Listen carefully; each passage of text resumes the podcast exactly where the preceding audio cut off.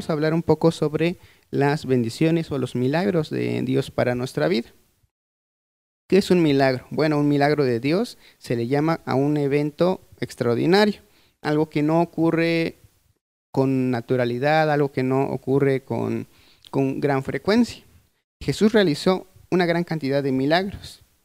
Todos los milagros fueron para dar gloria a Dios, para ayudar a los demás, demostrar que era quien realmente él decía ser, que él era el Hijo de Dios, es el Hijo de Dios. En la palabra se registran muchos, muchos milagros de los que Jesús realizó, pero no están todos. y, y Juan lo reconoce y lo dice así. Jesús realizó muchas otras señales en presencia de sus discípulos que no están registradas en este libro.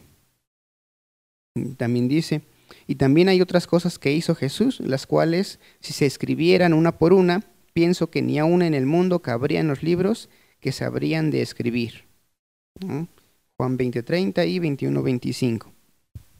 Jesús hizo muchísimas cosas y pues la gran mayoría no se escribieron. Y algo maravilloso es que dice, si se escribieran una por una, pienso que ni aún en el mundo cabrían los libros que se habrían de escribir.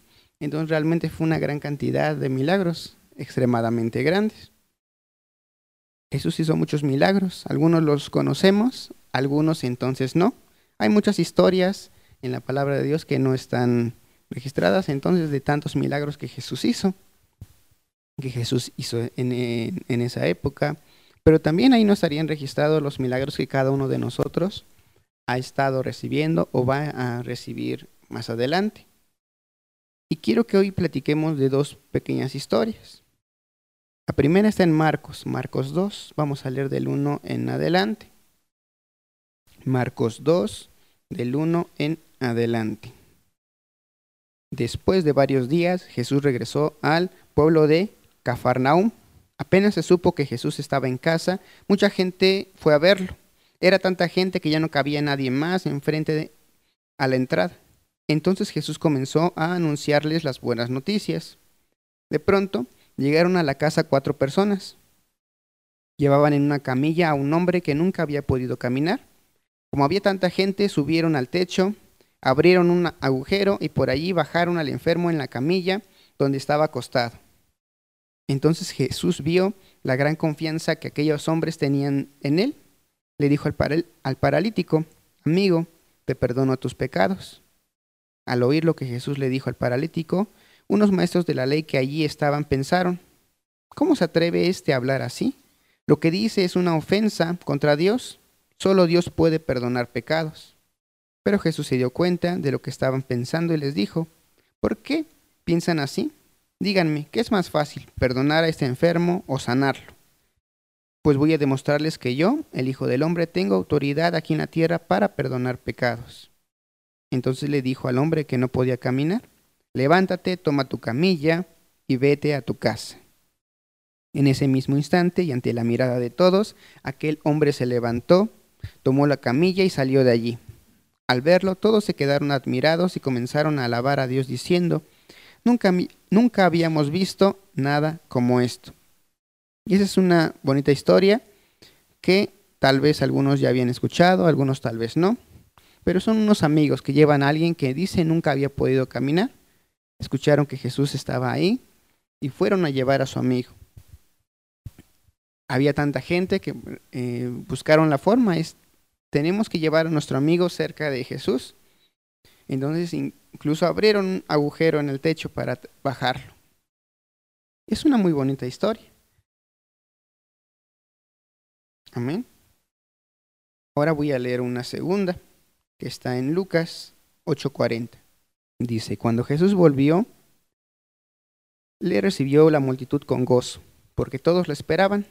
Entonces vino un varón llamado Jairo, que era el principal de la sinagoga, y postrándose a los pies de Jesús, le rogara que entrase a su casa, porque tenía una hija única, como de doce años, que estaba muriendo. Mientras iba, la multitud le oprimía. Pero una mujer que padecía de flujo de sangre desde hacía doce años, y que había gastado en médicos, todo cuanto tenía, y por ninguno había podido ser curada.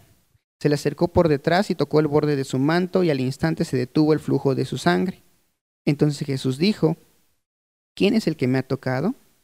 Y negando todos, dijo Pedro y los que con él estaban, Maestro, la multitud te aprieta y oprime, y dices, ¿quién es el que me ha tocado? Pero Jesús dijo, alguien me ha tocado, porque yo he conocido que ha salido poder de mí. Entonces, cuando la mujer vio que no había quedado oculta, vino temblando y postrándose a sus pies, le declaró, delante de todo el pueblo, por qué causa la había tocado y cómo al instante había sido sanada. Y como le dijo, hija, tu fe te ha salvado, ve en paz. Estaba hablando aun cuando vino uno de la casa del principal de la sinagoga a decirle, tu hija ha muerto, no molestes más al maestro. Oyéndolo Jesús, le respondió, no temas, cree solamente y serás salva. Entrando en la casa, no dejó entrar a nadie consigo, sino a Pedro, a Jacobo y a Juan y al padre y a la madre de la niña. Y lloraban todos y hacían lamentación por ella. Pero él dijo, no lloréis, no está muerta, sino que duerme. Y se burlaban de él, sabiendo que estaba muerta. Mas él, tomándola de la mano, clamó, diciendo, muchacha, levántate. Entonces su espíritu volvió e inmediatamente se levantó y él mandó que se le diese de comer. Y sus padres estaban atónitos, pero Jesús les mandó a nadie dijesen lo que había sucedido. Amén. Aquí hay tres historias. Tres historias de personas que se acercan con Jesús para recibir su milagro. Amén. Y en cuanto a la confianza que ellos tenían en el Señor, ellos llevaban tiempo escuchando lo que Jesús estaba haciendo. Llevaban tiempo escuchando los grandes milagros que habían, porque ellos que estaban ahí sí, no tenían la palabra, una Biblia para ver qué milagros eran, qué milagros seguían. Pero al principio leíamos que incluso muchos milagros no están escritos. Entonces, esas personas o estos ejemplos, ellos estaban escuchando los milagros que realmente tampoco están escritos aquí en la palabra de Dios para nosotros. Ellos escuchaban que había alguien que hacía grandes milagros, que sanaba a los enfermos, muchas cosas ellos fueron escuchando poco a poco. En el momento en el que ellos recibieron su milagro, no fue el momento en el que ellos realmente comenzaron a creer. Ellos creían desde tiempo antes. Ese fue el momento en el que ya estaban cerca del Señor y recibieron el milagro que necesitaban. Pero ellos ya tenían la confianza en, el Señor. Ellos creían que Jesús podía sanar, podía sanar a su hija, le podía sanar de la enfermedad que tenía con el flujo de sangre, que ya tenía muchísimos años que esta mujer había, había padecido. Todos ellos ya habían escuchado del Señor y se acercaron a Él y su fe se fue formando desde tiempo atrás. ¿Cuánto tiempo atrás? Pues realmente no lo sabríamos. Tal vez el tiempo en el que comenzaron a escuchar de Jesús el momento en que se comenzaron a dar esos milagros, al momento en que ellos lograron acercarse lo suficiente a, Él, tal vez es el tiempo que les tomó. Amén. Pero aquí algo importante y eh, dentro de todo esto es la confianza y que todos podemos recibir algún milagro de parte de Dios. Pero para poderlo recibir necesitamos revisar un poco como en esas historias para que alguien se acerque al Señor, ya tendría que creer que el Señor me podría ayudar. Amén. No me acercaría a alguien si no creo y confío en que podría pasar. Incluso aunque yo diga, bueno, sí hace milagros, pero pues no sé si lo quiere hacer conmigo. Pero ya hay algo dentro de mí que sabe que la persona o Jesús sí puede hacerlo. Y en el proceso, bueno, Dios a muchas personas les ayudó en momentos importantes para que mantuvieran la confianza en el Señor. Pero aquí es que comencemos ahora a revisar en nuestra vida. ¿Qué tan cercano estamos con el Señor? ¿Qué tanto lo estamos escuchando? Porque todos necesitamos seguramente algo, alguna bendición de parte de Dios. Todos la necesitamos. Algunos, algunas bendiciones las tenemos todos los días. Ver el sol, el despertar, el estar aquí el día de hoy. Hay muchas bendiciones que tenemos diariamente pero tal vez necesita alguno de nosotros algo en especial. En la primera historia que leíamos había un hombre paralítico que sus amigos lo llevaron En la otra historia era un hombre que su hija estaba muy enferma y estaba a punto de morir y que de hecho murió. Una mujer que había sufrido por muchísimos años de una enfermedad de este flujo de sangre que describe, que había gastado todo su dinero, había visitado todos los médicos y nada le había dado la, la solución o la salud que necesitaba. Así, tal vez alguno de nosotros requiere de algo, algo del Señor, algún milagro, alguna bendición. Y lo que necesitamos saber es saber que Jesús puede hacerlo. Jesús puede conocer y sabe qué es lo que necesitamos. Y ya está todo hecho, ya está todo listo. Entonces me gustaría que reflexionemos y que imaginemos un poco en esas historias. Hablemos un poco del primer ejemplo que leíamos. Las personas que llevaron a su amigo. Porque menciona que eran, era su amigo. No era un familiar, era un amigo. Y el esfuerzo que hicieron fue bastante grande. Llevarlo en, la camilla, en la cama en la que estaba ahí, en medio de tanta gente, porque si estaba Jesús había una gran cantidad de gente, no podían entrar al lugar, no podían acercarse al Señor. Pero ellos sabían algo, ellos, ellos sabían que tenían que estar cerca de Jesús para que su amigo pudiera recibirlo. Hicieron todo lo posible se treparon al lugar donde estaba, hicieron un hoyo, ni siquiera era que estuviera ya el espacio para que pasara, rompieron el lugar. ¿Pero por qué? Porque tenían un gran deseo de acercarse a Jesús, porque era la única forma que ellos sabían, sí, creo que Él lo puede hacer, pero me tengo que acercar a Él, tenemos que acercar a nuestro amigo. Y vieron la manera y lo lograron. Y las otras historias el hombre que va ante Jesús para que sane a su hija. También para ir a ese punto, si es mi hija está enferma, seguramente pues no, no se enfermó en ese instante. Ya tenía tiempo enferma. No, no, no sé si llevaba días, semanas, meses, pero estaba mal. Seguramente también buscó alternativas. Pero ya había escuchado también los milagros de Jesús lo que él estaba haciendo. Escuchó que estaba cerca y fue. Y por último, esta que, también leímos, al mismo tiempo esta mujer que tenía 12 años enferma, había gastado todo, ya no tenía nada más, no tenía opciones. Se esforzó 12 años por obtener una salud que no pudo llegar. Pero cuando empezó a escuchar de Jesús, ahí todo comenzó a cambiar porque comenzó a ver que eso sí era realmente posible. Y solo acercarse, era lo más que podía hacer, acercarse y tocar el borde de su manto, porque es lo que la mujer pensaba, o sea, ya tenía la confianza, ya lo creía, y sentía, solamente tengo que acercarme un poquito, tocarlo, y voy a hacer sanada. Pero ellos ya tenían esa confianza, y es lo que Jesús siempre les reconocía. Tu fe te ha salvado, ve en paz. Amén.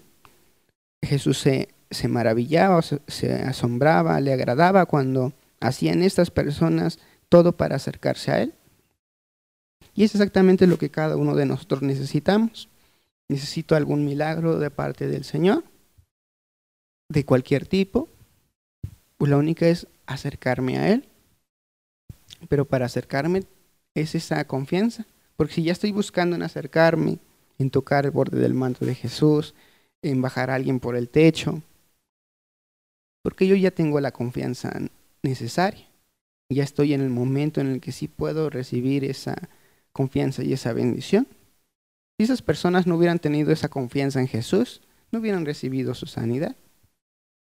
Muchas personas que estaban en el tiempo con Jesús no recibieron su sanidad porque no tenían esa confianza en Él. Pero toda persona que sí lo escuchó, que sí confiaba en Él, todo lo recibieron.